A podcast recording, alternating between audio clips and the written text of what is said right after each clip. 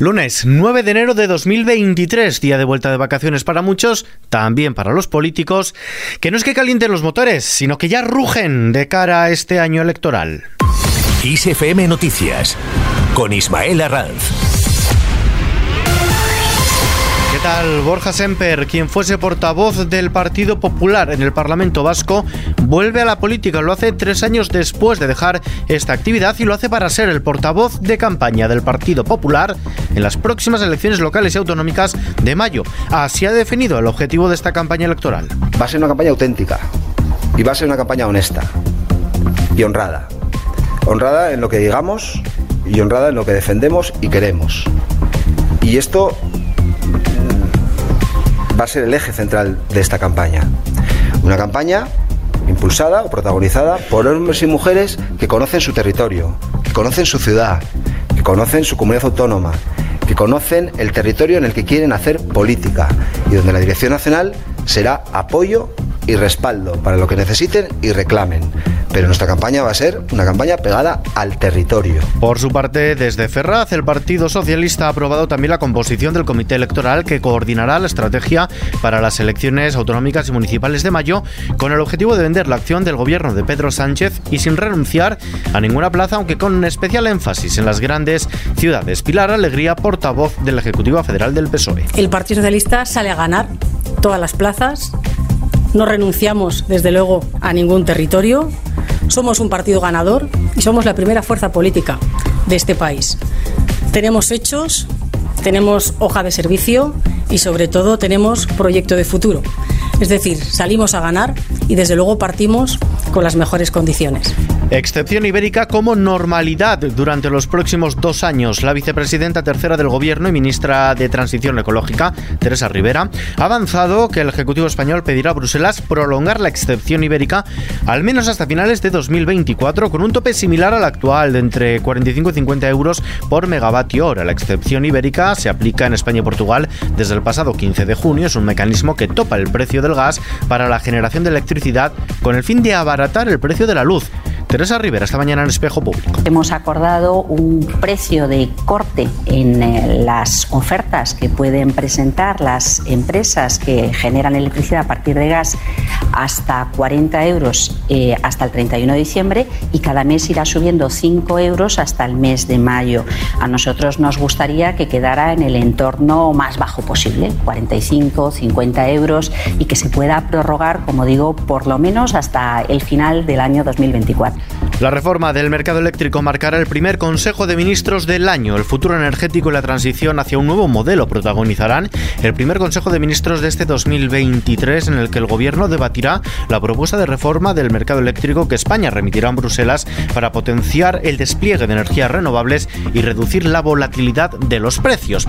Y hablando de precios, el Gobierno cree que la rebaja del IVA se ha trasladado a los precios de los alimentos. El ministro de Agricultura y Alimentación, Luis Planas, ha defendido que efectivamente ha habido un traslado de la reducción del IVA de determinados alimentos, una medida que se ha aplicado, dice, de forma positiva a pesar de que hayan existido algunos errores o retrasos. Planas se ha referido de este modo a la puesta en marcha del Real Decreto que establece la supresión temporal del IVA de determinados alimentos como los huevos, la leche, frutas y verduras y la reducción al 5% de los aceites y las pastas como ayuda al consumidor a afrontar la inflación alimentaria. Fuera de nuestras fronteras, los tres poderes de Brasil llaman a defender la democracia en paz. El presidente de Brasil, Luis Ignacio Lula da Silva, y los jefes de los poderes legislativo y judicial brasileños han llamado a mantener la serenidad y defender la democracia en paz tras el intento de golpe de Estado por parte de miles de radicales bolsoranistas. El gobierno de Brasil ha agradecido además los mensajes de apoyo y solidaridad que ha recibido por parte de líderes y organismos de todo el mundo tras ese violento asalto a las sedes de la Presidencia, el Congreso y la Corte Suprema. Aquí en casa, el Gobierno y los portavoces de los partidos que lo componen han arremetido contra el Partido Popular, por lo que consideran una falta de respaldo claro al presidente de Brasil, Luis Ignacio Lula da Silva, ante ese asalto a las instituciones del país por seguidores del expresidente ultraderechista Jair Bolsonaro. El mensaje difundido ayer en Twitter por la secretaria general del Partido Popular, Cuca Gamarra, en el cual no condenaba los hechos que estaban sucediendo en Brasilia y aprovechaba para criticar al presidente presidente del gobierno, Pedro Sánchez, por la reforma del delito de sedición, ha coleado en las reacciones políticas por los altercados en la capital brasileña. Escuchamos a Nadia Calviño, vicepresidenta del gobierno, y a Yolanda Díaz, vicepresidenta segunda. Algunas de las, de las reacciones que he podido ver del Partido Popular son desafortunadas y me imagino que lo ha hecho por llamar la atención. La señora Cuca Gamarra eh, debe de rectificar. Y si no rectifica, lo que parece que está insinuando es alentando a los españoles y a las españolas para que hagan lo que ayer hemos visto en Brasil. E insisto, el señor Feijó lo que debe de hacer es alejarse definitivamente de la extrema derecha y respetar la democracia en nuestro país y en el conjunto del mundo.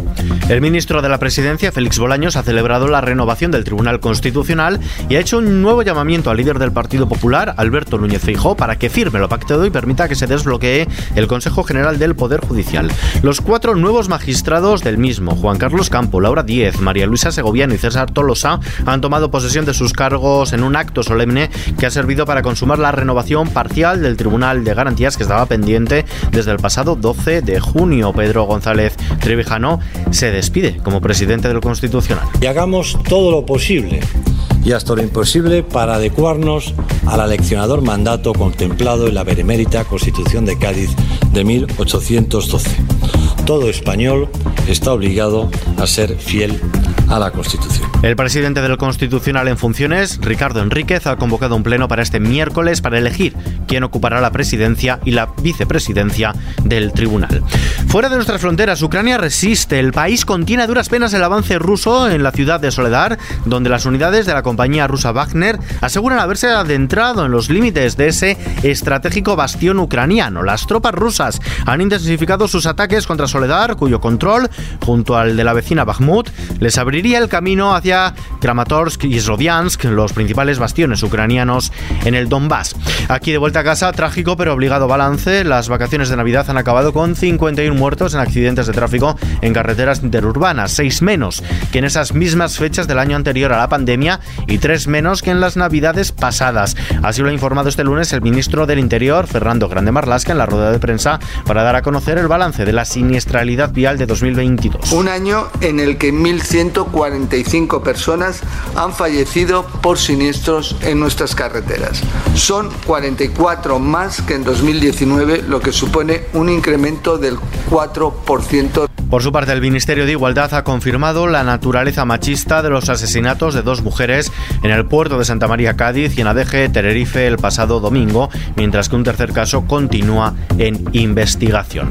En lo económico, el Banco Central Europeo prevé un crecimiento salarial en los próximos trimestres. Economistas del Banco Central prevén un crecimiento salarial muy fuerte los próximos trimestres en comparación con situaciones en el pasado. No obstante, los salarios reales, descontada la inflación, son ahora mucho más bajos que antes de la pandemia y van a bajar más, vaticinan los próximos meses. Por su parte, la bolsa ha bajado este lunes el 0,07% pese al empuje de Wall Street y tras cotizar en negativo la mayor parte del día por las caídas de la banca y de las compañías más expuestas a Brasil después de ese asalto a las principales instituciones del país por seguidores del expresidente Jair Bolsonaro. En el primer cierre de sesión del año con pérdidas, tras encadenar una racha de cinco sesiones al alza, el índice de referencia del Parque Nacional, el IBEX 35, se despide esta mañana desde los 8.694 enteros niveles de junio pasado. El euro se cambia por un dólar con casi 7 centavos. Y vistazo ahora a la previsión del tiempo. Meteorología prevé para mañana martes cielo poco nuboso en la mayor parte del territorio, salvo en Galicia, donde se registrarán precipitaciones de cierta intensidad y un aumento de las temperaturas máximas que será notable en los Pirineos. Las precipitaciones se extenderán de forma débil al extremo noroeste de la meseta norte, oeste de Asturias y sistema central, y en el resto del área cantábrica y en el noroeste peninsular estará poco nuboso con nubes altas. Cielo poco nuboso con intervalos de nubes bajas en el resto de la vertiente atlántica, con posibilidad de alguna lluvia débil en el sistema central y nieblas matinales en la meseta sur y Andalucía. En Baleares y sur del área mediterránea peninsular estará poco nuboso despejado y en Canarias se registrará un aumento de la nubosidad con posibilidad de algunas precipitaciones débiles y dispersas. Y terminamos.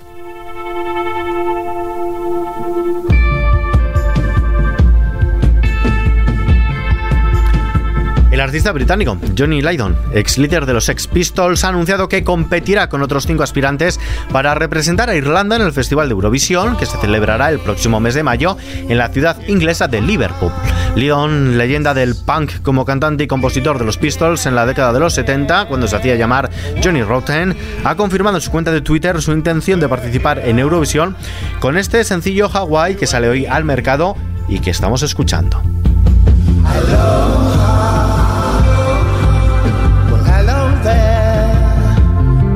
Dice este tema compuesto por el artista para su esposa Nora, que padece Alzheimer, para recordar los buenos momentos vividos por la pareja en sus viajes a esas paradisíacas islas del Pacífico.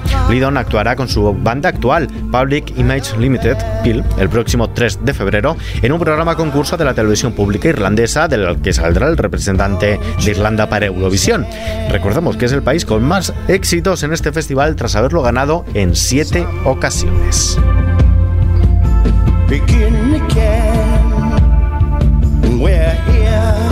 Con esta noticia, que está ampliada en nuestra web xfm.es, lo dejamos por hoy. Pero la información, como siempre, actualizada cada hora, las 24 horas del día en los boletines de XFM y ampliada aquí en nuestro podcast XFM Noticias. Gustavo Luna en la realización. Un saludo de Ismael Arranz. Hasta mañana.